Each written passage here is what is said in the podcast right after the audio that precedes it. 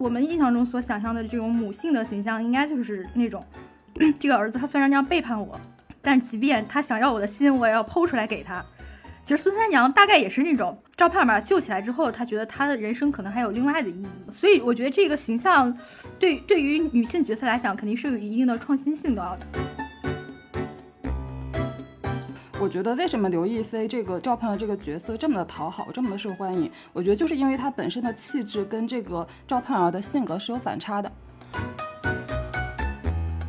你作为一个剧来说，你要让剧情推动下去，你又设定在一个古代的一个情况下，那你不可能玩的太飞，对吧？所以其实你不管是赵盼儿，然后三娘，还是宋引章也好，他们都不完完全全是个新时代的女性。对吧？就是他肯定是有那个原先古代的那个设定在他们身上作为一个枷锁。我对赵盼儿这个角色，从私人感情上，其实这种人物我本身不不算我很喜欢的类型啊，因为我觉得他不自洽。但是让我对赵盼儿的好感就是倍增的点，就是他对宋引章的应该不止一次教训，让我觉得他就是张桂梅。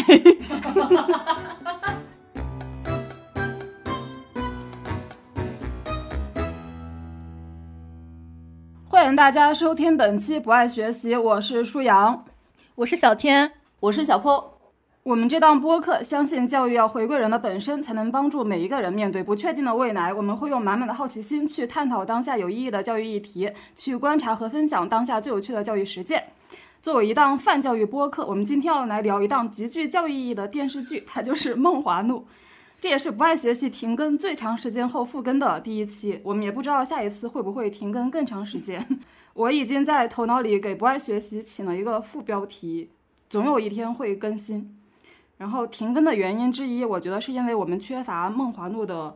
这个女一号赵盼儿搞事业的女强人的精神，所以这一期我们要好好来探讨一下，身为女性的我们究竟如何才能才能从一个懒散的。懒散的一个女人成长为一个强大的女强人。嗯，好，第一个问题，大家是怎么被安利到这部电视剧的？然后至今为止，就是还满意吗？打几分？嗯，就是我。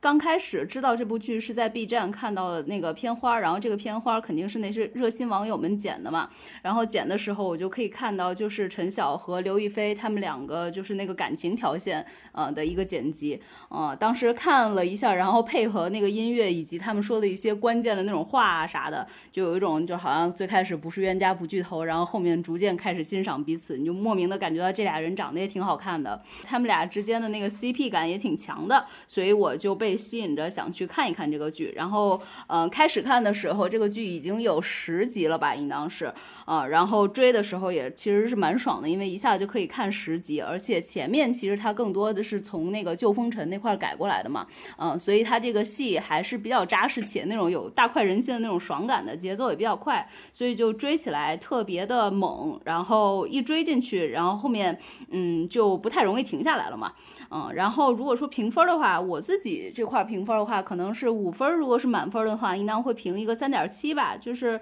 它在我这边肯定不是一个那种特别惊为天人的那种剧，而且大概率的话也不会是那种我以后很想去呃 revisit，就是回来再看的那种剧。比如说像《琅琊榜》，我可能过了三年。嗯的时候，我会再回来看一看，就是心里面总觉得哇，这这剧当年真好看，惊艳到我了。然后剧情我忘得差不多了，我就想再回来看一看。但是像这个剧的话，我觉得就还好，应当不会让我再回来追。嗯，不过它整体来说的话，因为在古偶的这个里面，我自己虽然平常不怎么看古偶，但是我经常看古偶吐槽。那些视频，然后就会发现国内的这种的古偶确实降智的那种的操作非常多。然后这个剧我自己看下来的话，虽然有一些地方可能你如果细细推敲会觉得有一些小的矛盾感，但是整体来说的话，就像尤其是男女主的这个爱情线肯定是最重要的一条线嘛，就是大家都在刻的一条线嘛。那这条线上的话，两个人基本上就是需要解释、需要说明白的地方，他们俩智商都没有下线，所以你就觉得就是看起来不会觉得自己的智商被侮辱，就还挺。好的，我最开始想看哈，是因为他开分的时候八点八，而且还是豆瓣十几万人打出来八点八，然后有一个媒体老师还发朋友圈，这部剧肯定要火，什么肯定能火。还有他为什么说我肯定能火？因为他说的原因就是什么，呃，一个被身身处呃贱籍，想要独立自强的女性和一个呃被呃污浊诡诡案的这个职呃官场而压抑的一个边缘那个公务员 联手什么破除黑暗什么换来一块清明天空的这样的故事肯定能火。他觉得戳中了当代人的一些爽点，然后我看了一下这个配置，然后就看了一下这个剧剧情的主线，我觉得啊，怎么这种这么简单、这么老套的故事能够到达八点八呢？出于好奇，我就去看了一下，看了一下，我觉得真的不值八点八。如果按照豆瓣的分制的话，我觉得就七分到七点五分比较合理，七点五应该是上限，因为我觉得最近拍的就比较好的古偶。就是那个御赐小仵作，然后最近看了一下那个那个豆瓣评分是四十多万人评了七点九分，他以前还是八分档哈，后来又掉了零点一分。但是啊，但肯定他的这个天仙和陈晓的这个颜值配置，可能就已经占了这八点八分的绝大部分了。然后我觉得这个刘亦菲的这个路人盘是非常稳的啊，你看小红书真的就是人均刘亦菲，但是我觉得剧情也没那么紧凑，嗯。还是有这个国产剧拖拖沓的那种通病，哦，然后我看他的前十几集，他不是有一个就是最后的一个宋朝的安利是吧？宋朝宋朝为什么那么美？每一集后面都有一个宋朝的那个风土文化的一个讲述，什么茶道啊，再比如说它什么各种节庆啊，然后小百科，对对对，然后我看到那时候特别像我童年时候看到一部看过一部剧，我不知道大家有没有看过，就叫做《一脚定江山》。啊，讲的是那个宋朝的蹴鞠，蹴鞠，对对，踢球。然后就是讲中国足球现在为什现在这么烂，但是在古代的时候，古代足球其实是发源于中国的，而且是曾经在北宋时期，呃，那个风靡一时。当时的这个著名的这个奸臣这个高俅，就是因为踢球踢得好而被皇上所赏识。他是把那个，呃，就是官场的那种扫黑除恶，跟这个民间的这种。呃，想要去撼动官场的这种这这种很清清朗的那个力量，呃，就比如说他是一个少年足球队，但都是北宋那些少年少男少女，呃，他们的人物的成长，包括他们的情感的这个脉络都交叉在了一起。然后他那个片尾很奇妙，我我现在想起来，就是他很有独创性，他讲的是，他用的是几个英国人吧，然后在那里去谈论就是宋朝足球对他们的影响。啊，就是去科普这个东西，所以我觉得其实很多很很优秀的这种国产剧的一些制作的技艺，或者说一些制作的，呃，或者一些剧情的一些编排也好，我就觉得我童年那些剧做的可能更好。那可能有一个时代里面就烂到了一个极致，然后现在有点慢慢的就是想要去恢复到正常，但是现在它就是一个正常的水平，但是大家都已经惊为天人。然后我就觉得，就是作为国产剧的观众，真的也是比较可怜。说一下我是怎么被安利到这部剧的，其实就是我有一次去参加一个线下活动的时候，一个腾讯在腾讯旗下的某网文平台工作的一个人在那疯狂的安利，然后，然后我回家，腾讯出的，对，然后我回家就看了，就看了可能第一集半集，然后我就发微信跟他说，嗯，我决定看这部剧了。因为我觉得开头也是就挺吸引人看下去的，嗯，然后如果我给他打分，我会打四颗星，也就是八分。所有的我能看下去的剧，我都会打四颗星。像《琅琊榜》这种，我会打五颗星。好，那第二个问题，从女性角色的塑造出发，这部剧让你们印象最深刻的地方是什么？嗯，我觉得我在看开头，比如说。前十集的时候，我还是觉得这个女性的人设是非常的，就让我觉得很惊喜的。首先，我觉得她不是一个完美女主的这么一个人设。赵盼儿她出场的时候，她就带着非常细致的她的那个人物小传。她是一级出身，然后后来通了剑级，并且她当时其实已经有未未婚夫呢，而且已经二十四岁。就二十四岁这个年纪，在一般的古装剧的里面。都是女主，都是远远都就不会到这么年纪大的一个年纪的，而且是茶馆的老板娘嘛，然后甚至性格是比较有市井气的那种，就比较泼辣，就显然不是一个那种白莲花少女的那种人设。然后我我会觉得这个是让我眼前一亮的一点。另外还有呃两个女性角色，一个是孙三娘，然后孙三娘她是已经有儿子了，然后一直盼望母凭子贵。但我觉得她又不是普通的那种女配的形象，她不仅那个武力值很高，而且智商脑子也是一直在线的，就关键时刻总能帮上忙。而且就是她跟赵盼儿的互动，可以感受到就是这个这个女性之间就真的是就非常就互相理解的那种那那那种感情吧。尊三娘这个角色也会让我觉得是比一般的女配更加精彩的。最打击她的其实是她的儿子对她的背叛嘛。我觉得这这个设定也挺好的，但但我不知道那个剧情后面是不是会说他儿子又幡然悔悟怎么的，然后又回来找他娘。但是我会觉得，呃，就是这个设计其实也是有突破性的。宋引章，然后宋引章一出场就也显示出了他一个重大的性格缺陷，就他非常的幼稚冲动。但是我会觉得这个角色就他后面肯定会有，呃，比较大的成长性。所以这是这部剧一开始就很能够吸引我往下看下去的一个原因，就是主角他不是一个完美的一个人设，然后配角呢又很有惊喜，嗯。其实我想就是接着舒阳刚才说的，他说那个孙三娘的这个形象也挺有创造性的。其实我觉得他更多的创造性，如果按照戴锦华教授曾经说过的吧，他说中国现代文学史上能留下的女性角色形象只有两种，一种就是。祥林嫂型的就被侮辱与被损害的女性，非常的愚昧啊，然后她被旧社会所拯救呃所所抛弃，但是男人就会以一个怎么说一个文明的先驱，或者说一个知识分知识或者说一种更先进力量的一个象征去拯救她，然后另外一种就是柔实的那种为奴隶的母亲，就是她被奴役，然后但是她是一个。地母型的形象，就是他以他的奉献、他的无私、他的血肉之躯去沉淀这个民族所有的苦难。我们印象中所想象的这种母性的形象，应该就是那种，这个儿子他虽然这样背叛我，但即便他想要我的心，我也要剖出来给他。其实孙三娘大概也是那种，比如说他儿子在背叛他之后，他想要我要跳跳水自杀，因为因为他觉得。如果连儿子都不要自己了，他也不知道自己为什么活着。赵盼把救起来之后，他觉得他的人生可能还有另外的意义，嗯，所以我觉得这个形象对对于女性角色来讲，肯定是有一定的创新性的。而且他这个儿子不要他这个情节设置，我觉得也挺有，也也也也挺迎合现在的很多的这种关于性别议题的争议。你比如说现在很多啊被被男性所斥责为就是极端女权的那些人，他会说，比如说你现在你生一个孩子，然后。他也会冠以冠以你你的丈夫的姓氏是吧？你用你的生你你的这个生命啊，忍受这么多的苦痛，十月怀胎去去生下他，你生下来的无非就是一个父权制的一个一个怎么说一个继承人吧？有可能你你养大的这个儿子他自己都瞧不起你。当然这个这种这种现象我在身边也看到过，就是那种女女性她一生她作为一个全职主妇，她在家里边洗衣做饭，但她儿子长大之后会觉得我的父亲是很伟大的，我妈什么都不会。他只能被我爸养着，这样的故事我也看到过。嗯嗯，比如说现在很多人说韩国那个极端女权，她会发现自己怀男胎之后会堕胎嘛，就觉得我不想去生下一个男权社会的一个继承人，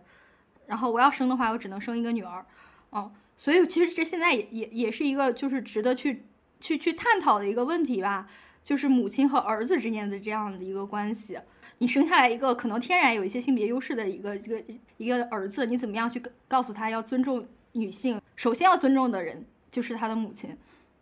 所以我觉得这个剧吧，当然现在他这个画画风有点转移了，有点说他可能就是要媚女啊，想要去迎合一女一些女性议题的痛点。你比如说这个宋允章，他被家暴的时候是被周舍用这个铁链子拴着，就是大家可能会就会去就是说联想到一些。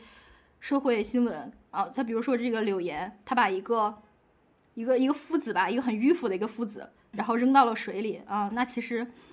他曾经也受也也是在做伴娘的时候，被一群这个很油腻的男的说要把他扔到水里。再比如说，就是要把他们三个女人去赶出东京的时候，是要把他们的衣服脱下来。然后当时看到那个弹幕，就说古往今来，就羞辱女性的方式，都是要在要在大庭广众之下扒下女人的衣服。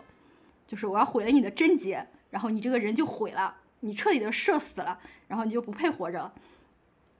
但是现在，因为确实这个性别议题是没有，也没有那么安全了，也没有什么言说的空间了。但是你换个朝代，换个设定去言说，可能就有一定的这样的空间，也有它先锋性的地方啊。但现在就是大家就在怀疑这个创作者的他的初衷和他的这个初心啊，他是不是就是为了因为这个国产剧的主要的受众就是女性嘛？而且这个创作者本身就是女性。对对对，但是我觉得其实创作者也有他的局限性，起起码到目前为止，我觉得他的初心没有那么的就大家想象的那那么的阴暗，或者说你可以说他很很很局限，或者说他他对女性主义的认识比较肤浅，或者说他也受到一些集体无意识的这样的一一种驱动。但是我我我我想象到他可能他他的初衷肯定是想要去呈现一些呃就是女性力量的。然后第二点就是，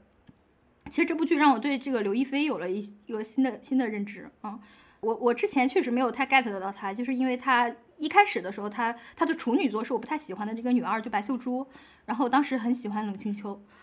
比如她演了王语嫣和小龙女，但是呃呃对我来讲，就是永远都是有李若彤的版本珠玉在前，所以她的版本就很难被视为经典。然后《仙剑一》我恰巧就没有看到过，看看过，所以我就看这个《梦华录》，我就欣赏到她的美，就是那种很古典美。然后呢，我最近我我刷到他就是在抖音上刷到他一些言论，他就说只是自己恰好长得被观众所喜欢，但是这种喜欢没办法带给他太多的快感哦，因为他希望自己能够通过自己的演绎和一些角色来被欣赏，这才能让他得到真正的喜悦。还有他说就是很多人觉得他很土，因为他现实生活中不就穿那种什么大棉袄什么的，然后就是羽绒服，然后就披麻袋什么的。他说我不是刻意的想要去制造什么哗众取宠的舆论热点，他说原因是我不想被任何美的框架所束缚。我就想到很多人他，就比如说杨幂哈，就那些那那些女演员，就是她好像想要把自己武装到就是每根头发丝儿都是精致的，就是全力以赴的那种美，就是很严阵以待的那种美，就很有危机感的那种美。然后他说，我觉得杨幂不只是她在严阵以待，主要的问题是在于她一直在散播焦虑，嗯就是她永远是配合着一个微博的这种的热搜，再去再去做营销。那个刘亦菲反而她她说了一句话说就是，就是你可以去定义各种各样的美，但你唯一不要不要去相信的就是你被这个概念所束缚住，就是世俗告诉你什么样是美的，然后你就努力的去追求那些，因为那会搞得你很焦虑，搞得你就很心力疲劳，反而去没有去抓住一些他说更内在的，或者说更让自己情绪舒展的东西，然后我就会觉得他活得很通透。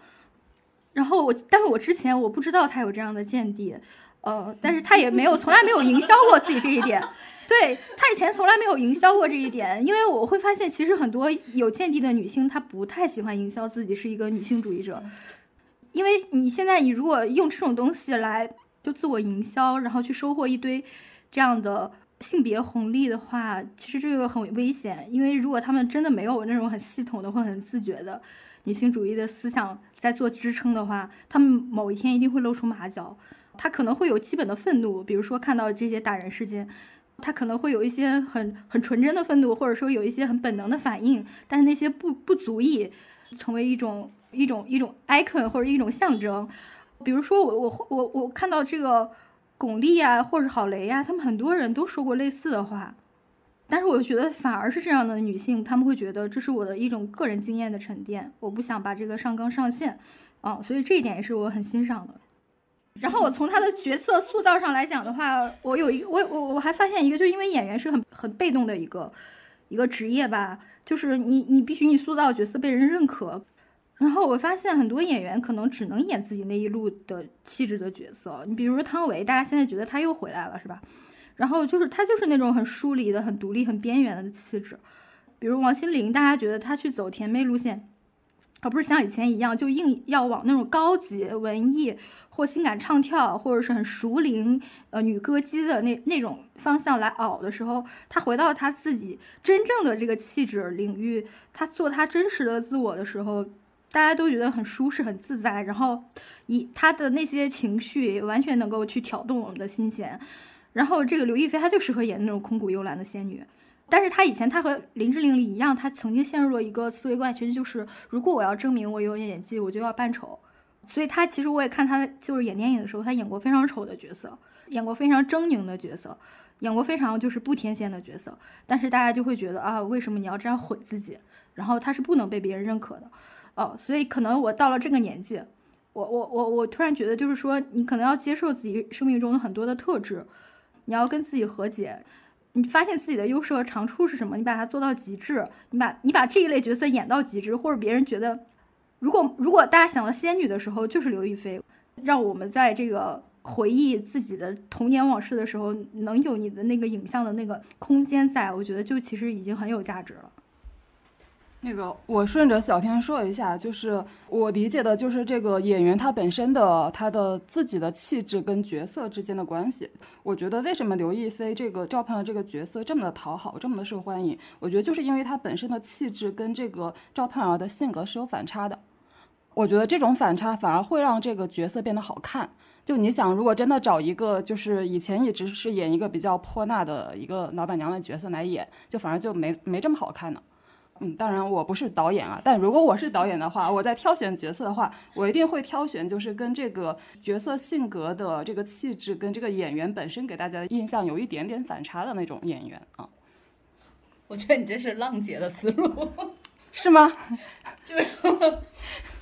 没有，就我之所以说是浪姐的思路，就是她在一个舞台上，你不觉得像这种比赛式的这种的，呃，而且是那种短程式的这种的比赛，都喜欢用一个和你原先的那个给大家的认知稍微有一些不一样，然后这样子才可以在迅速的一段时间里面，然后马上去引爆观众的眼球。但是在影视剧来说的话，就是。有你这种 见地的导演，恐怕又没那么多，可能更多的还是要考量一个这个人和他那个角色的贴合性。就在试镜的时候，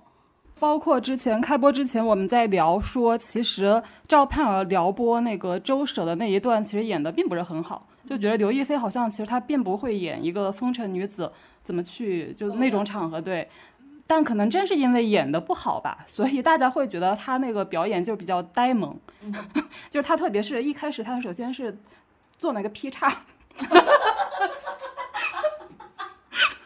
让我当我当时还惊呆呢，就哪有这么这么勾引男人？我现在听听你描述，我觉得我惊呆了。我当时看的时候，我没有注意到这一点。嗯，所以我觉得这也是，我觉得可能也是我吸引我一直看下去，因为。当然，刘亦菲本身是好看的嘛，但是就是她这个角色就被她演出一种又好强中又有一种呆呆呆的感觉。嗯，好，我说完了。嗯，就是舒阳这问题是这个女性角色的塑造嘛？就像我前面说的，其实我本来被吸引着看这个剧呢，原因是为了我想刻这个大家都长得比较好看的一个 CP，所以我看到这个。剧火了以后，确实看到了大量的号，而且最近应当是越来越多的号在往女权这个话题上靠。我其实还挺意外的，因为我当时刻的时候完全没有奔着这个目的去刻，嗯，但是后面看到一些这种说女权的这种的话题出来吧，嗯，就自己去回想了一下，我没想太多啊，但是确实是觉得说，不管怎么着，这些女性的群像的这些不同的戏份，嗯，至少从戏的这个。这个百分比来说是要高于这个男主的，就这一点的话，对于我来说，我觉得确实就至少他给了女性更多的关注和高光嘛。嗯，然后我个人特别喜欢的一个塑造是他们三个人在京城开茶馆儿，就因为他们有一幕是说他们三个人不是要搞事搞事业嘛，然后最开始搞了以后，就是其实搞得不是那么的成功。嗯，当时是因为就是选错了那个地段，然后选错了一个就是做这个生意的一个策略吧，然后几个人就开始去分析市场，然后三个人还其实有一些小小的争执。啊，我当时看到这一幕呢，我就会觉得还挺好的，挺打动我的，因为他三炮让我想到了我们三个。对，就是就是女性在一起就是出力做一个事儿，虽然我们肯定是不如赵盼儿 他们三个那么成功，对吧？主要还是找了有差距，但是缺三个渣男。对，但是我我我从这里面看到，就是大家一起出力在做一个事情，或者说做一个 so called 的事业的时候，你不可能永远是那种特和睦的，或者你们一下子就是开了挂一样的，就是特别爽，它肯定是会有伴随着一些吵架的，嗯，所以就当时他们三个的那个吵架，让我突然之间觉得，哎，这三个人我能够得着了，且他们三个人我是能被说服说是在搞一个事业这件事情的。虽然说其实他们仍然是这种天赋异禀啊，就是什么就是就是会搞茶的，就是能搞，就比这个京城搞茶的茶叶商会的那 number one 搞得都厉害了。然后什么这个会下厨的，就是恨不得从一个江南来的一个籍籍无名的一个厨娘就能够。大杀四方，京城里所有的厨子都不如他了，然后更不用说什么弹琵琶的，而且这个刘亦菲连掷骰子都能 那个这么厉害，都不知道他去哪儿学的，对吧？你说李大嘴的妈说的那种 对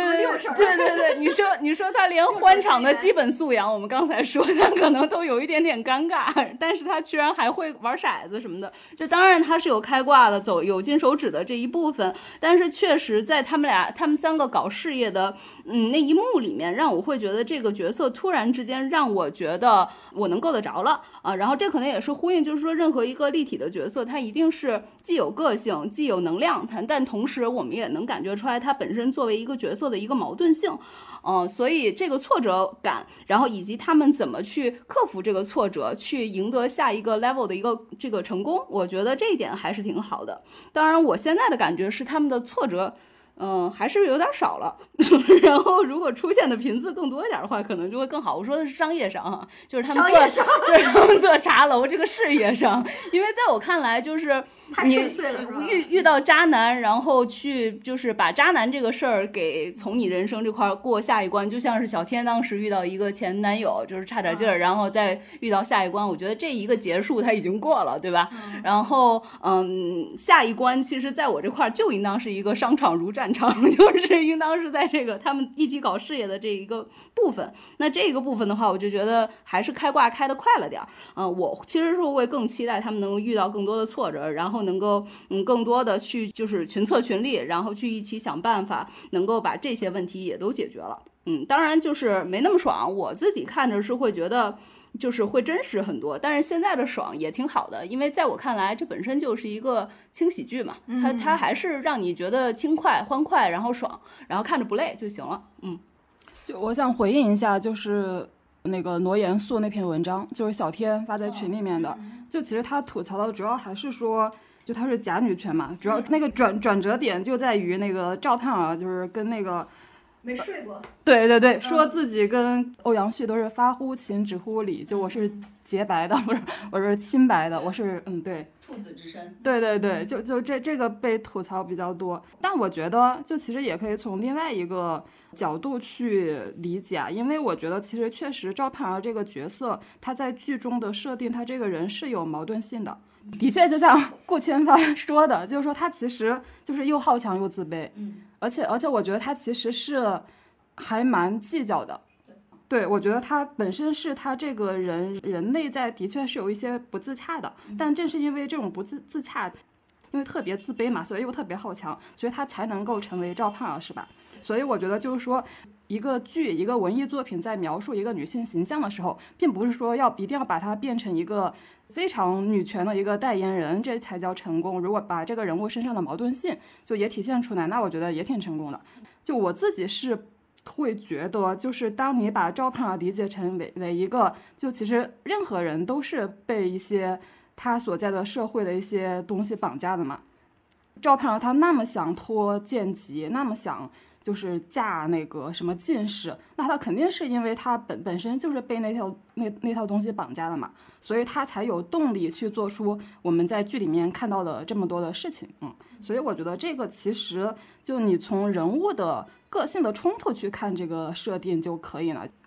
毕竟舒阳已经说了这个问题，然后我就多说两句。就是我其实是这么觉得啊，就是我看了很多这个影视 UP 主，其实是在不断的去颂扬这个剧，嗯，就是在说好久没有这么一个良心的剧出来了，呃，然后确实，因为他现在女权的这种的这个帖子多了，一般来说我们也都看到这个自媒体这个一部分这个夸这个正面的。这个文章出来以后，很快不久就会有打脸的这种的帖子出来，我觉得也就是很 make sense。这一般来说都是在这个我们意料之内的，对吧？啊，然后但但这个东西的矛盾点，我觉得可能还是一个所谓的现代思想和古代社会制度 这个设定这两个点上先天就有矛盾。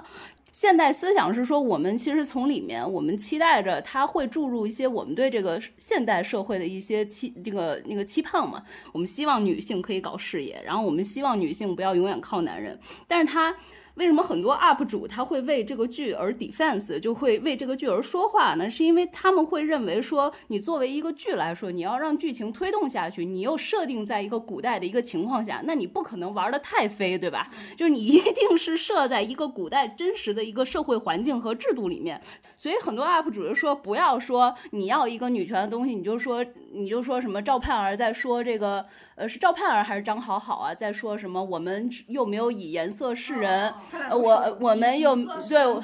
对对对对对，就是有些人会在说，那你既然又搞女权，但是你这是假女权，因为你又说什么以色示人，呃，你就是就这种话。但其实就是对很多 UP 主来说，这些 UP 主可能看到的其实是，如果你不这样子搞的话，你不就意意味着就又回到了说原来的那一套，就是说。这个做妓女挺好的，做官妓挺好的，因为在关汉卿的那个剧里面，《旧风尘》里面，其实赵盼儿是从来没有想过要脱籍的，就赵盼儿没有想着说我不要做妓女了，恰恰相反，她其实是对男人很失望的嘛。就我们现在都会觉得说你不贞洁就不贞洁嘛，没有关系的，对不对？就是能睡多几个男人是你的福气，对吧？就是也会，就现代思想，我们永远会很开放嘛，然后很包容，而且也很，大家永远是期待着作为一个现代剧，然后你虽然是设定在古代的这种的情境里，我们希望你在思想上是超前的，是可以引领我们觉得有这种思想上的解放的。但是你毕竟放在古代设定里面，很多事情如果你不做妥协的话，其实这个事情就会寸步难行。了，所以他现在这个剧就变成了有一点尴尬，就是赵盼儿她永远在努力自己去搞定事情，但是你又可以就是你就比如说他那个呃就是那个于于什么。就是顾千帆在那个皇城司里面的那个对头，不是想要陷害他吗？然后陷害他的这件事情，其实你可以看到，就是赵盼儿他已经识别出了那个问题，然后他已经做好了那个准备，但是关键时刻的时候要出手，还是要靠男人。然后包括那个勾栏之间的这个事情也是一样，就是因为你现代社会毕竟是法治社会，所以关汉卿笔下那个本来没有想过脱籍的赵盼儿。他一定要在我们现在新时代法治社会的一部古偶剧里面有这种意识，想要脱离贱籍，然后有这种意识，觉得自己是一个官妓，就还是身份会低人一等。所以其实你不管是赵盼儿，然后三娘，还是宋引章也好，她们都不完完全全是个新时代的女性。对吧？就是他肯定是有那个原先古代的那个设定在他们身上作为一个枷锁，所以他们永远不可能在这个剧里面成为董明珠，我们三个才有可能有一天 成为董明珠。就是这，我觉得是最大的一个一个矛盾。然后这个矛盾，我个人是觉得你挺难通过这样子的剧来获得一个真正的解决的。所以只能说，我们看这种戏的时候，要看这种戏里面，在这个天然的一个矛盾下面，你拥有的一些思想进步性。那比如说，他这个 girls help girls，就是这种女性之间的这种互相帮忙，包括我们那个也看到一会儿舒阳可能会聊到，他认为赵盼儿 让他想到了在当代里面的什么样子的一个女性角色，包括什么，就是像那个三娘，她自己也是很多次的，我们可以从这个角色里面感觉到，就是女性不要把所有自己的意义还有价值什么的都放在男人身上，然后都放在家庭身上。我觉得这个可能更多的是那个现代的那个我们期待看到的一些思想上的。那种新新的东西，然后真的有有这个启示意义的一些东西，而不是说你就偏要找到那个矛盾点，说你这就是假女权，或者说你就是这个这个嗯这个角色塑造的怎么怎么不好。你自己如果是个编剧，我相信你也没有办法把这个全都给处理好的。嗯嗯，我觉得我觉得这个问题其实以之前我也曾经就思考过，就是说呃，就是创作者他所设定的这个情节跟他这个呃时代。人的这种宿命性，或者他的先天所所遇到一种社会结构性的困境，以现代人的意识去反反观这种困境时的一一些观观感，这两种就内在的这种冲突性，我以前也也想过这个问题。那我现在想想，你就我觉得这个创作者他的态度就是要从他对这种困境本身是什么样一种一种观念，我觉得这也是很重要的。我觉得举个很很。很经典的例子吧，像《红楼梦》啊，然后像曹雪芹，他去写《红楼梦》的时候，他也他也是在写女性的困境，但他会觉得是一种非常可惜、非常惋惜，去写这个无无可奈何花散去的那种香消玉殒，或者说怎么说，就是闺阁之中，就是你的所有的生命力，然后你的人生的可能性，然后你你的情爱或者说你所有的才情全都被禁锢住、束缚住，到最后香消玉殒，就是那种很悲剧、很很很凄凉的这种态度啊。当然，他也不可能让林黛玉有超脱这一切的能力啊，他也没有那样的先锋的意识。也许因为他敏锐的艺术家的观感，然后有一些让他不自觉的女性的意识啊，但是他也没有那样的能量，也没有这样的社会制度去支撑他去打破这一切。但是作者很笃定，他写的是一个悲剧啊。然后我现在觉得这个创作者他让人诟病的地方在于，他有点歌颂和鼓吹张好好去说我们不以色示人。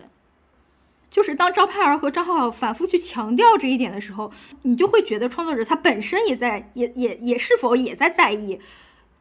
一个女性，如果她作为一个女主角，她作为一个正面形象，她作为一个有力量的女性角色来出现的时候，她是不是也是不能失真的？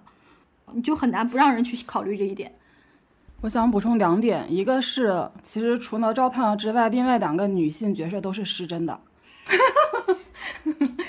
张好好就不知道。他不说了吗？我从来不不以色示人。张好好说自己不以色示人，但我觉得不管是在剧中的那个设定，还是现实的这个历史上的实际情况，我觉得不是说没有以色示人，只是不只是以色示人。就说那个什么官妓、艺妓，就他们肯定是有那个会弹琴、会跳舞、有这些技艺的，就跟当今的演员是或者歌 手是一样的，但他们。肯定色是很重要的，就这些是揉揉在一块的，嗯嗯，所以我觉得如果他没有色的话，他也是不了人。嗯，我个人的感觉是，那比如说你放在这个古代社会，难道这些官妓，就是这些靠卖艺为生的这些官妓，就不会去看低一等，认为那些用身体来去做生意的那些妓女就更卑贱吗？就就肯定是会有的，所以在我看来，这个鄙视链是就为什么我刚才一直说它是一古代和现代的一个很难去调和的一个矛盾，是因为你放在那个设定里，可能小天会认为，那你不应当给张好好一个高光，让他说出来这句话，对吧？我我觉得他可以去呈现他的这个鄙视链，或者他呈现自己，因为自己是个官妓，自己有这个才艺所带来的这种荣耀感，但是我我会从他的这个呃各种的对。就比如说他的这个影像语言啊，或者说他的这种台词啊，或者说他的角色塑造，就各种语言，给我觉得创作者也是认同这个鄙视链的啊，这一点就觉得会有点引人不适啊。你可以呈现角色本身的时代局限性，但是如果你自己也认同这个局限的话，那你以现代人的眼光来考量的话，那你这个态度就是不是就是有你自身的局限嘛？所以我觉得可能是因为那个导演把他处理成为了张浩浩说完这句话，骄傲的说完这句话以后，一下子好像点拨了宋引章，对对，然后让宋引章觉得说这套想法是一个非常 先锋的想法，对对对，但是不知道，我我我我会认为这在古代确实有可能有这么一个这个在京城里混了很多年的这个这么一个乐伎。然后去点播了一个从乡下来的，也不能说从乡下来吧，从这个江浙地区来的这么一个艺妓，他可能没有经常能够见天颜、见官家，所以这个在思想局限性上面，在那个时代，在那个那个那个宋朝的那个年代，可能他确实可以去点播到宋引章，但是对于毕竟对于现代的观众来说，他看到的可能会觉得就你这。这实在是太 low 了，就是在我们今天，我们是不能去这么指摘的，因为作为这个这个性工作者们，他们其实也有自己的一些不幸和这个从环境来的一些悲苦的遭遇，你不能这样子去做一个鄙视链，嗯。但或者说，大家会觉得性工作者也是一份工作嘛？对对对对对，就现在我们对职业的这个态度已经不一样了。但这东西就就像我说的，我个人是认为非常难调和，然后你非常难获得一个真正意义上的你去取悦所有人，那可能就像是任何一个艺术作品一样，它做出来就看什么样子的人，他去用自己的一个立场和角度解读它而已。嗯，而且其实就是，嗯，没有人是活在真空里面嘛，就是你看张好好在剧里面那么的通透。那么的明白，但其实他他凭借的不还是皇帝的那几声赏识嘛，几声夸奖嘛？他如果没有那个东西，他还靠什么立足啊？嗯。好，下一个问题是有没有让你们印象很深的情节或者说桥段？呃，其实我印象最深的就赵盼儿跟顾千帆确立关系前的两场戏，一场是他跟孙三娘在晚上的那个对话，是首先是孙三娘发现了他不对劲，然后去追问，他就跟孙孙三娘说，说自己觉得自己其实有点喜欢顾千帆，但他觉得顾千帆对他对他的态度模糊，就是在吊着他的意思，就表达了自己的那种很很纠结，但是但是又又很喜欢顾千帆的那种心理嘛。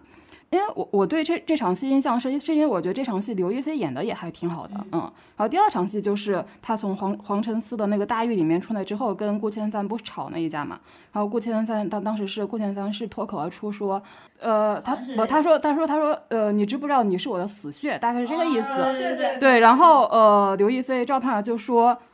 你还没有想好要你到底有没有想好该怎么对我？他说：“如果你还没有想好的话，为什么要撩拨我？”嗯，然后这场戏也是我印象很深，就连着这两场戏，我觉得这两场戏就把一个曾经受过伤害，但是又遇到了新的爱情的这个女性的心理活动表现得非常的到位。而且刘亦菲她把赵盼儿那种既现实和理智，但又很热烈的那种感觉，就演得也很好。嗯。当然，就是从我们的观众视角会知道那个呃顾千帆是男一号嘛，他应该不会变渣男嘛。但是，但是当你真的带入那个赵盼儿的视角的时候，他的这个考虑是非常非常合理的，因为他本来就刚刚被一个人背叛过，而且他和顾千帆的身份悬殊更悬殊。我觉得这个时候赵盼儿他的这个他的忧虑或者说他对顾千帆的态度，其实是非常的值得去学习的。对，而且他他也自己也说呢，我记得他好像说哪一句话，就是说，可能我我们现在可能很好，但会不会可能过了一段时间，顾千帆就跟我说，我当时不过是可怜你，因为他也知道这种感情都会退的嘛。然后如果没有一个坚实的一个什么支撑的话，就他会觉得没有安全感。然后所以我觉得他，直到他拿到了房契和地契。对，嗯。所以，首先我会很就是赞同他的这个做法，就即便是现代女性也非常值得参考。就在关键时候，因为你不把这种你的付出表达出来，有的时候男方就是不知道你在背后承担了多大的这种呃代价或者压力的啊。我觉得这个是很对的。同时，这个情节也体现了赵盼儿的那种，就是我刚才说的他的内心的那个冲突，就她其实是很好强的，但她好强的背后是一种。不安全感，嗯，很大的一种不安全感，嗯，呃，对，这里再引用一下小学课本里《诗经》的那句：“士之耽兮，犹可脱也；女之耽兮，不可脱也。”就你想，在几千年前，当时中国还没有进入封建社会的时候，我们的人民群众就总结了这个男女在投入亲密关系前这个投入度的不一样。就是说这句话说的就是女女性的感情投入是会更大的，因此更容易受伤。所以呢，作为女性。就非常理性的一个考虑，就是你真的在投入之前要事先考虑的比较周全，而且就是呃，你要跟男方进行充分的沟通，让对方知道你投入的很多，嗯嗯，这样你后面会受到伤害才会更小。我想说，其实就是我我我我印象最深的，其实也是现在被很多 UP 主所剪辑的那一段，就是也也就是赵盼儿独立高楼，然后顾千帆在那个秦淮河上那个。一那一个一阙船上，一边和他聒噪的下属说话，一边忍不住就是那个顾顾盼生辉嘛，就是瞥向赵盼儿的那种，就是现在用用当代网网文的话来说，就是眼神拉丝。虽然这几个字让我就是非常生理性厌恶，但我觉得那个景象确实拍的很美。然后我我就觉得，呃，因为他导演是女导演，我然后我我我让我想到另外一个把这个女性拍的非常美的剧，就是《大明宫词》。然后那也是一个女导演拍的，就是李少红嘛。然后我觉得就是女性好像非常能够辨识，或者说能够极大的去去去去用各种光影的手法去呈现那种女性的美。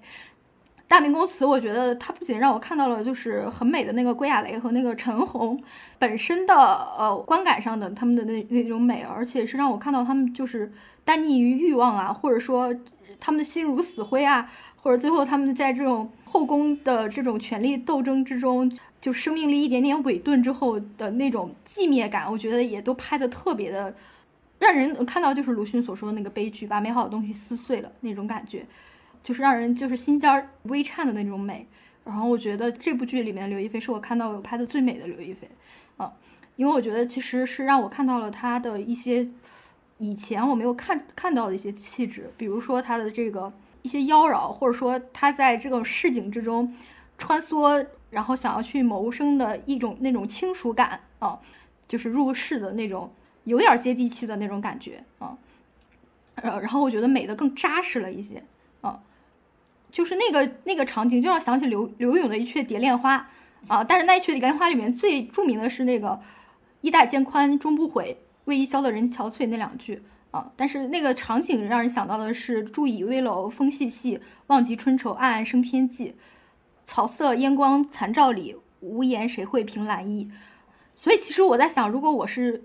去写这部剧的话，我会怎么样去想？其实你会发现啊，刘勇他为什么就大家知道他他特别沉溺于这个什么勾栏之中啊，然后和妓女打成一片，然后他死的时候就是妓女就为他就是呃送葬嘛，然后就是整个东京城的这个妓女都为他这个呃。泪洒衣襟啊，就是因为他曾经惹怒过当时的那个官人，就是圣圣上，然后就是圣上就说你即便再有再过人的才学，你也不能去呃参加科举进士为官。那其实对于古代的男人而言，他们能够光耀门楣，或者说能够去跻身所谓的男性社会的正统，唯一的方式就是参加科举嘛。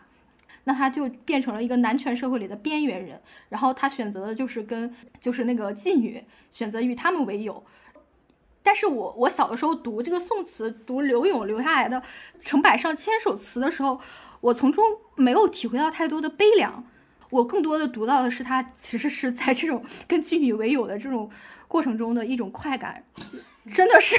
我觉得他非常的快乐，然后我会觉得那些妓女其实也非常的快乐，然后我现在想明白了，这种快乐就是当一个人他被彻底的排除出。他当时的社会所要求他去承担的那些义务，或者说他去进阶的那个仕途，因为他作为一个女性来讲的话，当她已经没有办法以嫁人、以生子、以这个在这个呃规格之中去以这个呃呃家务劳动、以以生儿育女，或者说以以就是什么再嫁从夫这这种所有的这这些道德对这个人再无效的时候，你会发现他获得了一种开阔啊。就是他们女，这这难道不是一种破罐破摔的？你对，你可以理解为破罐破摔。但是当所有的这种道德对禁锢对他再无效，因为在别人看来，这个人他都不配被这些道德所禁锢，他被所有的道德所放逐的时候，你会发现他和被男权社会所放逐的刘勇都获得了一种很纯粹的快乐。啊，因为再也没有什么义务可以去去让他们去套牢他们。所以我在想，如果我去写这个旧风尘的故事，我会写真正去流落风尘的那些女子，她们之间的这种情谊，以及她们的那种很纯粹的快乐，哪怕就是和自己的情郎之间的这种，呃，就是肉体交欢。嗯啊，所以你所以你要写色情小说。我觉得那种快乐，我觉得那种快乐也是真实的。然后我觉得这部剧的影像的确很出众，当然这些很多影视 UP 主都是都都夸过了啊，我也就觉得没必要再夸了。还有一个诶一个一个情节让我印象很深的就是就是就是前前两天就是更的那个他和老翁洞察嘛，就是他说这个情节让我很欣赏的一点就是赵盼儿她没有切割掉自己的女性特质或者自己做过艺妓的这个经历，而她在这个斗茶的过程中，先舞了一段，对对，她先舞了一段，然后她加入了很多自己妖娆的风姿或者自己看看就是习得的那些那些舞姿。就是她在跳舞的时候，那个老翁看到了，他就说啊，一副青楼做派，你们就是靠这种很轻佻的青楼做派来招揽顾客嘛。但是他也没有在乎，是吧？他就轻蔑一笑，接着舞。因为就是在在他看来，就是这就是自己的生命经验和自己的特长。我就是做了多少年的艺妓，是吧？我就是乐妓，我就是曾经出身贱妓。然后我在那个时候，我就是要靠这些东西谋生的，这些东西就融入到我生命里。然后我现在做一个茶社的老板娘，我我可以用这些舞姿来。取悦客人，我可以，我可以让大家觉得整个这个饮茶的过程赏心悦目。我为什么不展示呢？然后我看到这一段之后，我想到的其实是《浪姐三》里的于文文，她她的一个发言是让我很不适的。你哦，就指甲的那个是不是？对，指甲那一段，因为她出现的时候，她不是很中性的打扮嘛，是吧？然后而且她给自己的定位是个摇滚女青年，是吧？就很滚青范儿的那种。然后当时当时在他们回去的大巴车上，大家在讨论怎么做指甲的时候，那个那个尤文说：“我从不做指甲，我不是女人，我不是个女的啊。”然后当时就是。空气一下子就凝结住了嘛。后来那个阿雅来打岔，就说，呃，就来缓和，就说，哎，我觉得你很妙哎，你长得很女，但是你的性情又很不，哦，就就你又一直坚持说自己不是个女的。然后我当时我就觉得很这这个他他的这个发言是让我很不适的，是因为我觉得你为什么会对女人这个这这个性别的性别气质的认知那么的偏狭？你为什么会觉得很那柔媚的，或者说就是说很爱装饰自己的，或者很爱装点自己的那些是女性的，而你现在就是说你要走这种。中性文青滚青范儿那种很洒脱的、很潇洒的，然后很不在意自己外表的，你为什么就觉得这不属于女性呢？女性的美很多元呀，你为什么在呈现自己另一另一些气质的时候，你对自己的描述竟然是我不是个女的？难道只有男的才能潇洒吗？难道只有男的才能洒脱吗？我就觉得他也许认为自己是一个，呃，很有力量感的。我不是以色示人的，我是靠我的音乐、我的创作。呃，然后我的现场来吸引你的，但其实我在我看来，他这个人认知是非常有局限性的，我觉得他挺可笑的。我觉得这也可以回应一下前面说的以色示人，就是你怎么理解那个色呢？就我觉得那个色应该不只是说一个人的长相，我觉得就是跳舞就是也是以色示人呀。其实这个色还是说。我觉得这个色你可以理解为是一个中性的，但以色示人里的色可能大家会通常想到是贬义的。哦，对对，可能张好好说那句话的时候，其实可能它只是一个非常就是功能性的一个。对，那个色可以成，可以说你一切的才艺啊，或者你的营造的意境啊，或者说现场啊什么。其实你说现在浪姐她说公演一舞台，那个舞台不是以色示人吗？对，是吧？让人觉得好看，这是最初步的，你要去满足、去取悦一个人的这个眼眼光。或者说观众的这个审美需求，你如果连这个都不取悦的话，要你这个职业有啥用呢？我印象自己就是最深的，其实是，嗯，他们搞定了那个周舍之后，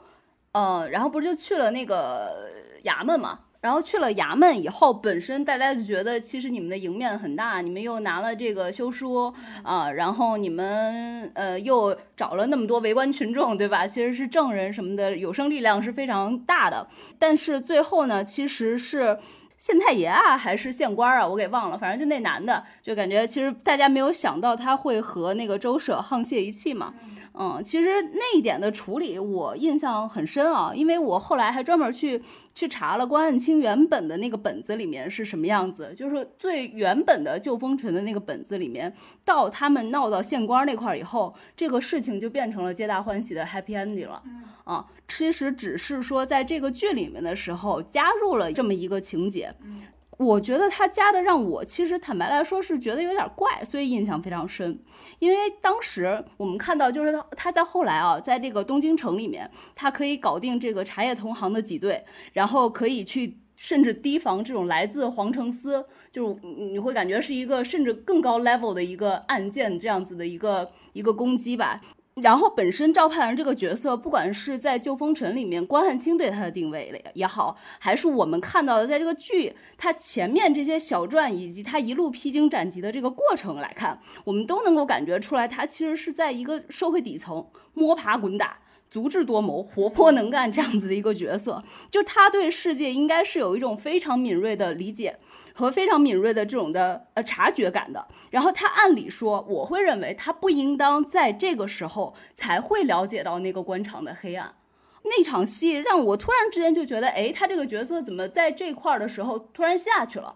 但是他后面又上来了，然后而且就是陈晓，其实不是陈晓，那个顾千帆其实是有给到他说。呃，这可能其实是为了后面的铺垫嘛，就是你突然之间怕了，你突然对京城，呃，有可能是变成一个更黑暗的这样子的一个大世界，你突然对自己不自信了。我觉得我也可以接受，就是这个这个剧情上面的一个堆叠，但确实在当下，在那个情境里面，我会觉得咯噔一下，然后就觉得，哎，就说好的底层平凡人物的小智慧呢，怎么没有体现的更淋漓尽致一些呢？然后说好的女性角色的这个独立呢，在这块怎么也没有。一起的给我呈现出来，让我觉得说，在这一 part 我们就是爽完了，然后我们就要带着这种自信，我们上京了。但其实很多都是顾千帆最后救场嘛。对对对对啊对啊，对，嗯，就这点其实我不是特别喜欢嘛。就是尤其按照一个剧本的行径，其实你在这一 part 应当是把救风尘的那一部分剧本的义务，呃，已经。做一个小周期性的一个结束了嘛。在这个结束，它本身在我看来，它应当是一个 happy ending，然后行进到下一个 level 的。我对那场戏也印象深，但是另外一个原因，就顾千帆说的那个话，说你可能处理这个民间的这些东西很擅长，但是一旦涉及到官场，其实你是应付不来的。我觉得这可能是一个承承前启后的一个一个作用吧，嗯。好，那下一个问题是从感情上，从个人感情上，你们喜欢三个女性角色吗？为什么？首先。我对赵盼儿这个角色，从私人感情上，其实这种人物我本身不不算我很喜欢的类型啊。为什么呢？因为刚才说了嘛，因为我觉得她不自洽。嗯，我比较喜欢自洽的人。嗯，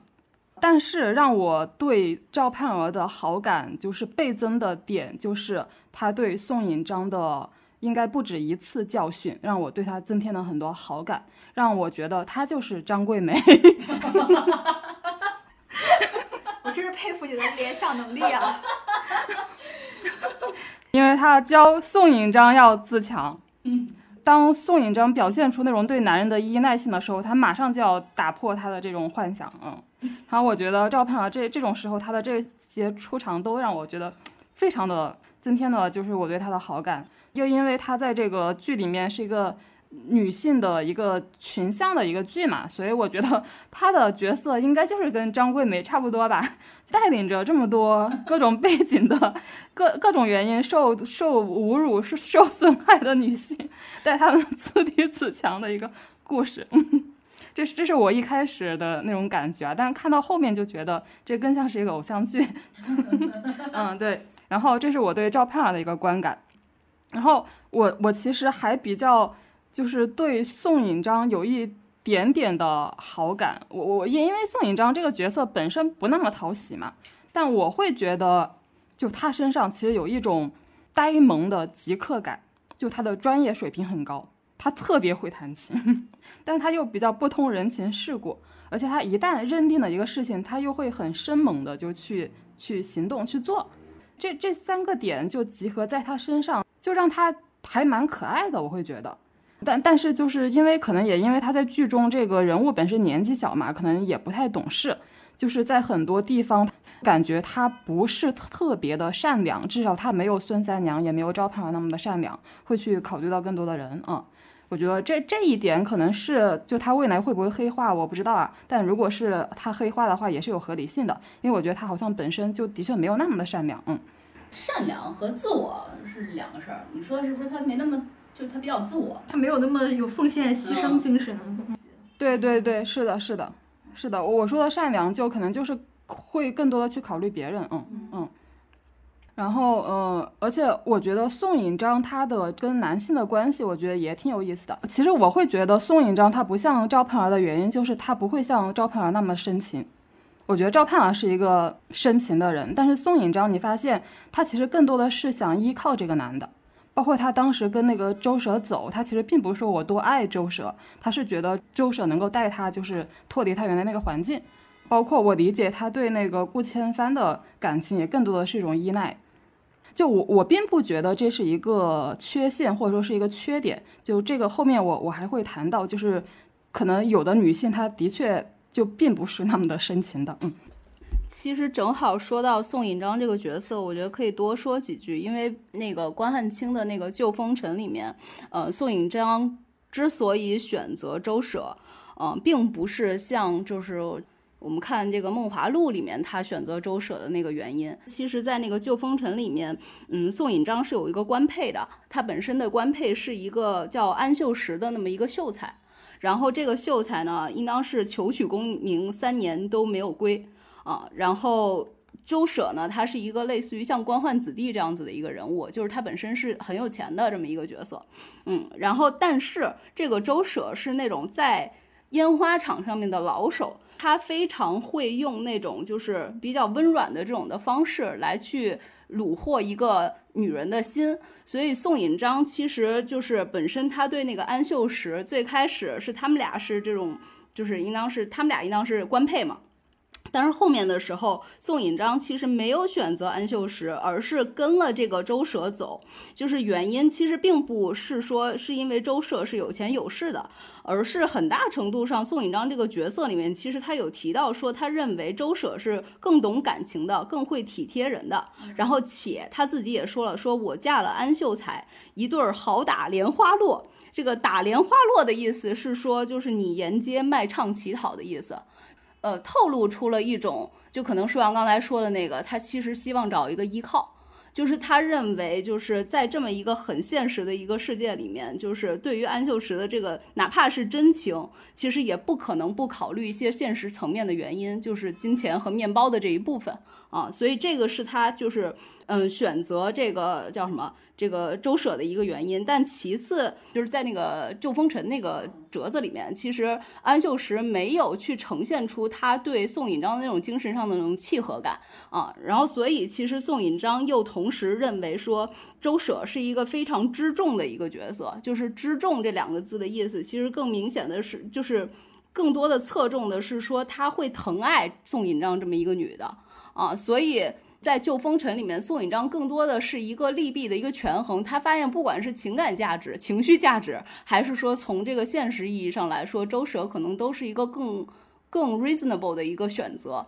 所以他最后选择了周舍。当然，后来他发现说周舍天天毒打他什么的，呃，赵派人把他救了以后，他最后就是选了这个安秀石。但是其实他最后选安秀石也没有说他们俩就是安秀石有更多强调什么的，我我不这个在乎你现在的身子已经不干净啦，我不怎么怎么着，其实没有强调这些，感觉他们俩就是自然而然的这件事情 happy ending 了，然后有情人终成眷属了。但其实中间这个宋引章的这个抉择，我觉得还是挺真实的。然后到这部剧里面的话，也确实就是这样子。就是宋引章，我觉得舒阳你说那个点，我自己也有感觉到。我觉得他好像没有什么情真意切，然后那种很很很明确的那种的，我觉得我感情到位了，而是更多的就是出于一个利弊的一个权衡，然后发现说这个人可能更好，嗯，算计一下，然后发现那个人可能权重更高。对，而且我再补充一个细节啊，他们就是男女主关系确定他们是瞒着宋引章的，而且我记得他们对话的时候。顾千帆有一句话，就还当时还惊了我一下。他说：“你们那个宋引章，就有一种不屑的感觉，就是会觉得，因为本来她们三三姐妹应该是感情很好的嘛，但这个时候感觉是他们会觉得宋引章其实就不如我跟孙三娘那么好。反正我觉得也也是可以有很多解读的吧。嗯嗯，呃，对，所以说林允这个角色对于我来说，就宋引章这个角色其实并不是特别的讨喜的。嗯，但是我唯一认可她的是。他出了大手笔去投资做茶楼，我觉得就是作作为这种商业女强人精神来说，我觉得我还是挺认可这个角色的的这个这个行动的。然后人设的话，我个人是觉得赵盼儿对我来说就还好，因为我前面说了，我觉得他的性格好像可能就是舒阳说的不自洽吧，就是他又那么强，然后同时他又在很多时候还是要倚仗一个男性在出手，我就会觉得怪怪的。嗯，我个人比较喜欢那个孙三娘的这个角色，因为我觉得可能没有人，我们前面在开始这次这个播客的时候还在说，我说这个这个角色肯定是让柳岩一下子又翻红了，啊，或者说肯定会迎来很大的一波，就是大家的好评。我自己看弹幕的时候也看到了很多，包括有些人说，哦，我突然 get 了柳岩的演技。然后还有说什么，就是柳岩终于迎来了，就是是终于迎来了好日子吧，终于迎来了自己的福报吧。然后包括他把那个杜夫子推进那个河里面的那场，也有很多人就在弹幕区就说，就是太好了，就是此处艾特叉叉尔，就这种的，其实也都有。就我觉得这个角色确实会非常讨喜。就是，而且他的角色很大程度上就是我前面说的那个。如果说有一个女性主义的这种先锋性的话，他就是把那一点拿捏的死死的。那就是我很大程度上我对男的没有那种主动性的那种的兴趣了。我吭哧吭哧的就是在干活，很大程度上我跳河就是一次死亡，然后死亡之后我就是重生了。他就是哀莫大于心死之后置之死地于后生的那种，就是拼事业，就是单纯，就是干。就是我觉得这个就是在我在他身上，我就看到了一种就是成长，然后也看到了前面说的那种精神，就在他身上就不用很多的那种散点，但是就这一点，就是他贯彻到底嗯，我就觉得这个角色在我这里很做好。嗯，我觉得其实我我现在想起来，我我我现在觉得其实《梦华录》太梦幻了，就是他的所有的建设。如果说他把这个剧情就是全都去建构在北宋年代的话，我觉得真的是太梦幻了。就是他其实就是一个爽剧乌托邦的那种形象，因为他们所有的这种能动性，或者说他们就是可能这个职业的可能性，包括他们的什么资资金、什么建茶楼，我觉得这所有的一切都是不可能的啊。因为你现在想到北宋年代，如果一个女性她真的有职业的话，她唯一的职业的可能性就是去做做妓女。不是去服侍一个男人，那你那你唯一养活自己的方式就是去服侍多个男人。我觉得，如果用这样一个视角去考量这三个角色的话，角色的话，我觉得可能只有宋引章他他的这个故事有可可信度，而且有这个成立的可能性，因为他所遇到的男人没有一个是真心爱他的，因为大家都会把他当成那种勾栏女子。他有他自己的欲望，就是他他他的欲望很简单，他就是一个被当成人的欲望，就是你能不把我当成一个贱籍的人。或者说，我作为一个女性，我能有基本的这个生命尊严感，能被人所平等的看待，然后我能养活我自己，可能的话，我还可以去去向往或者去追求来自异性的这这个真心。当然，他最最终得到的可能就是姐妹情谊，或者说跟他同同为贱籍的人对他的这种体谅，或者说呃那个理解，或者是有有有意，但也已经非常可贵了啊！就是有一种关系能够滋养你，我觉得就已经很可贵了。但他遇到的这些男人，其实也都是其实让他成长了。你比如说这个周社啊，让他觉得，呃，我如果靠男人脱脱离这个阶级是不可能的。然后我唯一能做的就是我去弹琵琶，我要去名动京城，我要让刘刘勇为我作词，我要让获得官人的青睐，然后我能够就比如说进阶到某种特权阶层，然后我能够去获得某种尊严感啊。所以其实我我觉得他的这个成长，或者说他这个人物弧度，可能还更有一些。就是可信度啊，但是这个孙三娘她她从跳河那块儿，如果她没有后来的那个，就是说她跟那个杜长风那个被她推入水的夫子里面又相爱了，后面有他俩这个情节，但我觉得那个情节就太梦幻了，对，是吧？对，其实我也觉得不应当给他安排一个 CP，对，因为他确实是对当下议题的一个极佳的回应，就是说。我去做呃一个贤妻良母，我用最正确这个世这个世道最认可的那种道德观念去要求我自己，然后我对我孩子的要求就是男权社会所对他要求的一切义务，就是说你要努力读书是吧？然后你要你要去进阶仕途。然后你你要士农工商商排最后，你你然后你不要像你爹一样，以后也做一个屠夫或者怎么样。然后你你要去做做个官员，然后哪怕是一个基层的官吏，那好歹也是一种阶级的提升。然后我觉得他的幻灭到最后，他去重建自我，为什么他后来的这种自我重建得到的好像回馈又是另外一个男人对他的这个爱，是吧？然后我觉得他那段 CP 真的加的还不如不加，嗯。然后这个赵盼儿呢？当然，他最大的这个 bug 可能就是来源于，其实他性格的这个这个这个拧巴，或者他又自自卑或者自强什么的，这种我觉得倒还是体现这个人物性情的这种矛盾和复杂，还有真实之处。但至于说是每一次化险为夷又都是靠男人，是吧？然后这一点确实挺让人觉得呃不解的。就主主看到这个就是一个梦幻偶像剧，因为我们作为现实生活中的女子，我们就可以考，就是可以去考量，就是说你在现实生活中每次难关的度过，只有靠你自己，是吧？如果有男人的话，他可能会把你堕入深渊，然后就不太可能，就是你每次逢凶化吉、化险为夷或者度过人生的难关，能是靠男人的啊？那那个概率太小了。然后你可能能抓住的就是你自己的能量，以及你身边的女性朋友给你的能量。对，其实他如果把这个顾千帆出场救赎他，稍微比例上面下降一些些，我觉得就会好很多。现在就感觉每一次每一次都是他顾千帆。那不是偶像剧了吗？是吧？偶像剧不就这个吗？对。刚才说到，就我觉得宋引章这个人设，他其实不是那种意义上的恋爱脑，就是他更多的是依靠男人获得一些资源。我觉得他更像是这样一个女性角色。然后，呃。我会觉得，就是在我看过的古装剧里面，以及其他作品里面，就是我会印象比较深的非恋爱脑的女性角色，就一个是《知否》里面的女主角，就赵丽颖演的那个角色叫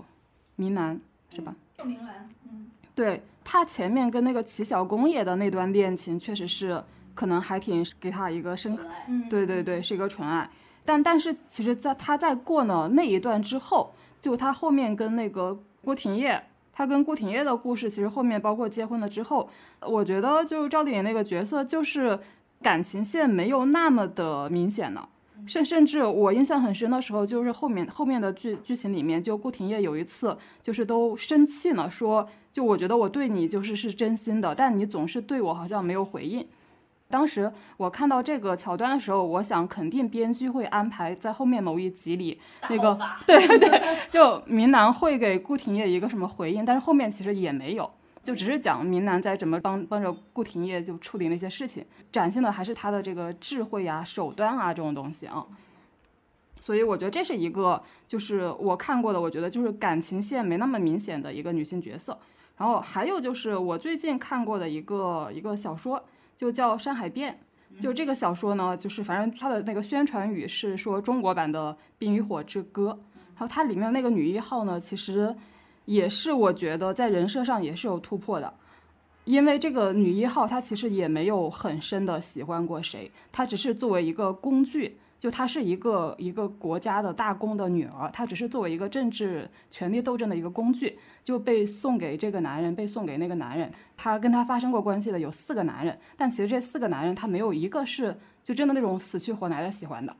这是我我能够想到的看过的感情线会比较更淡的一个。呃，女性角色，因为我我在想，就是因为刚才回应就是小坡跟小天说过的嘛，就是说在这个呃古古装剧里面，怎么，因为你必须要有一个冲突在，就是你要把它设定到一个社会背背景下，但同时呢，你你又要就是强调这个展展现一个新的女性形象，或者说一些女性主义的东西，那我觉得唯一的一条路就是淡化感情线。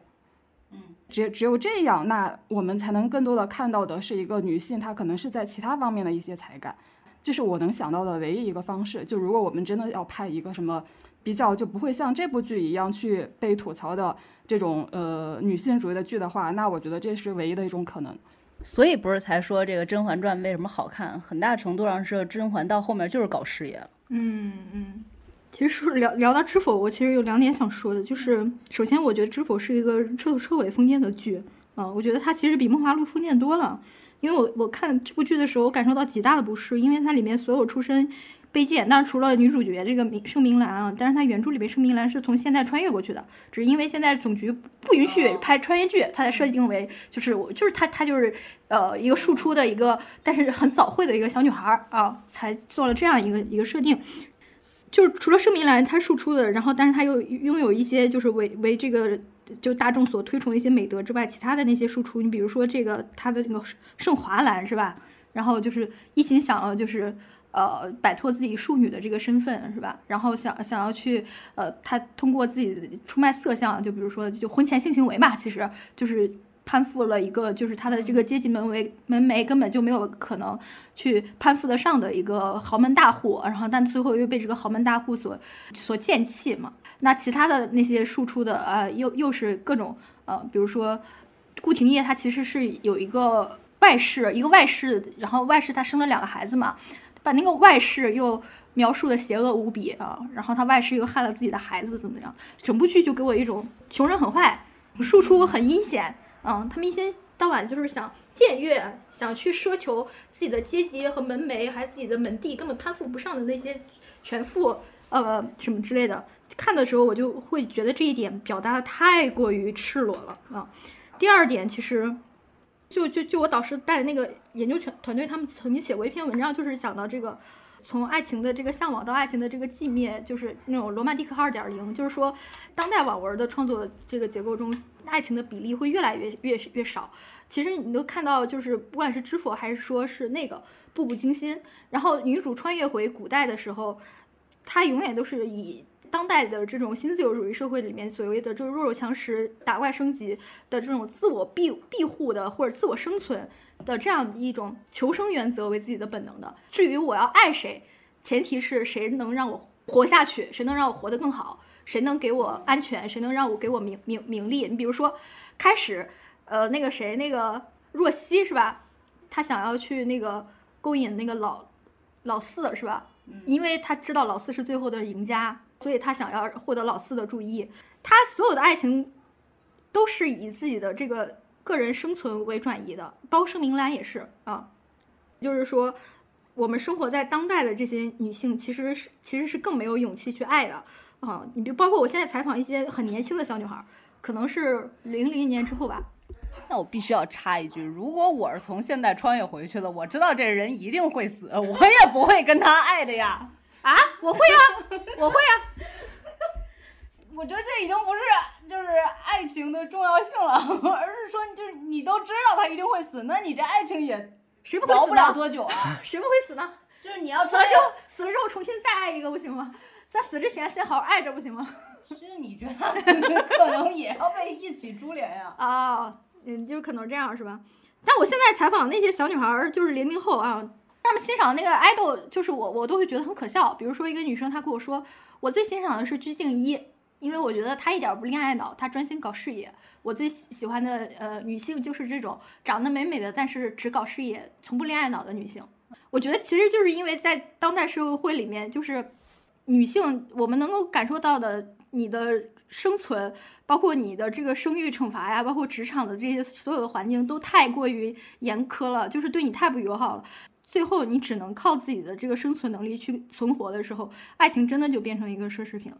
你觉得这是现代社会的一种文明结果呢，还是说这是我们的一种非常可悲的一种悲剧呢？我觉得也但我觉得跟现代社会也没有关系啊，古代不也是这样的吗？咱们不是一直都说爱情这个东西自古以来都是奢侈品吗？嗯，但是我觉得这个要看你创作年份。比如我小时候看金庸在上世纪六七十年代写的那些武侠小说，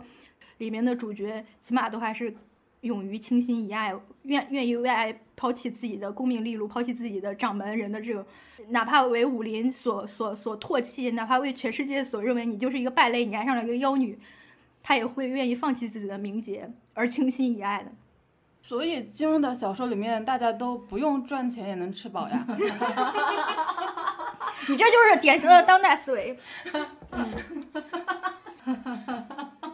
确实也有女性主义主义的思潮，还有说女性的自觉，或者说对这些东西的一种警惕，或者说一种更清醒的认知吧，有那种。但是我觉得肯定还有一种就是外部世界的那种不安全感也与日俱增，所以你会要去更更务实的去考量这个问题。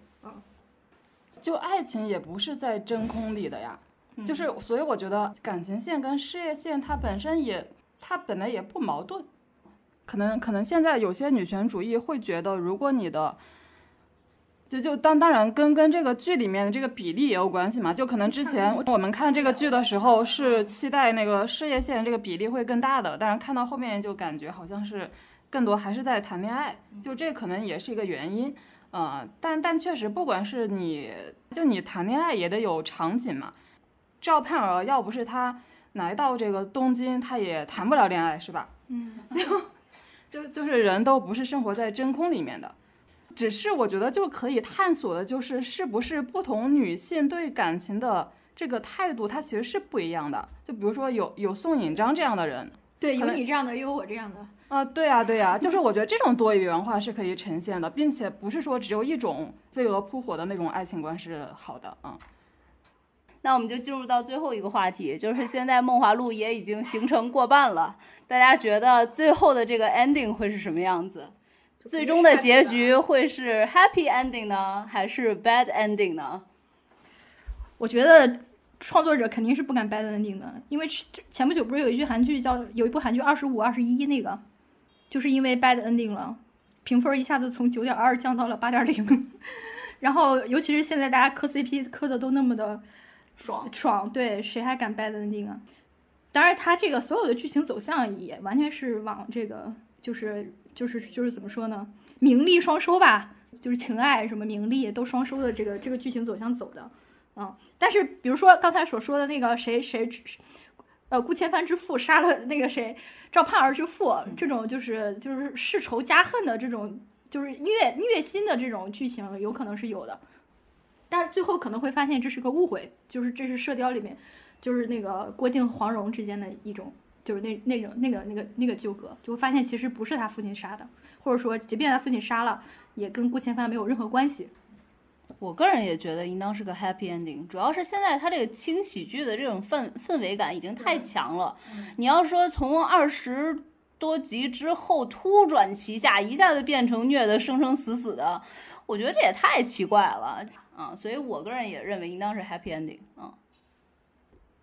我觉得应该也是一个好的结局吧，但但是我在想，就是因为好的结局有不同的好的结局嘛，就比方说，就他们这一对，赵盼儿跟顾千帆，他们是会什么退隐官场呢，还是会就是在这个东京就是扬眉吐气、大杀四方？你们觉得呢？我感觉应该会大杀四方的。啊，是吗？我怎么觉得他们会回去呢？因为因为顾千帆的这个角色实在是很尴尬，他似乎是为了一雪前耻。是给他妈妈变成一个诰命夫人这样子的一个荣誉才来到了官场，而且在这个官场，你到后面什么清流呃的和这个奸臣之间的这个争执，一定会把他推上一个非常矛盾、非常尴尬的境地，所以他势必会有一种还不如一切皆放手，让我就是和盼儿一起归隐相邻的那种感觉。然后对于赵盼儿来说。我觉得他最后也会尊重这个顾千帆的这个选择的，因为他的那个本身从最开始出场的设置就是他没有想要，就是进士夫人这件事情对于他来说，那个荣誉感和那个他后面的权势啊什么的，他都不是那么 care，他更多 care 的还是就是只要有一人就是那种白首莫相离的那种感觉吧，啊，所以如果这俩选择的话，我觉得他应当会选择就是归乡去了。回去继续开茶楼，反正也挺好的，也也有可能。我觉得如果说大杀四方的话，这个剧就更庸俗化了。如果 对对对，然后归隐相邻的话，这可能还稍微能升华一点。嗯，张无忌和赵敏。对对对，我想一下，因为根据他们这个朝堂的这个局势，就最后这个局势肯定会变的。这个局势大变之后，就就肯定。就我觉得赵盼儿应该在这里面起到了一个很大的作用，嗯，凭借她的什么聪明、智慧、美貌这个权谋，对我觉得这样这这肯定是有的，可可能她会被皇帝封一个什么很大的官，那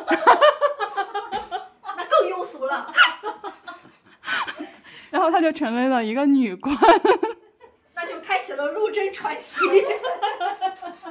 但是这个顾千帆，因为刚才小坡说的，他的确身世比较复杂嘛，这个人很尴尬，所以他可能会就是离开这个让他伤心的官场，然后这个赵盼儿可能在当了五年官之后，也跟着 跟着顾千帆一起去了，啊，这是我觉得一个比较合理的结局。对，或者他们赵盼儿带着一群女的回去搞这个。教育，女校，对。对对，开了一所女子学校。好，这期播客咱们就先聊到这。听友们如果还嫌不过瘾，可以在评论区留下你的问题，或者关注我们的微信号“不爱学习 Pod P O D” 那个 Pod，加入我们的听友群，更多的讨论在我们活跃的听友群里。再见，拜。拜拜。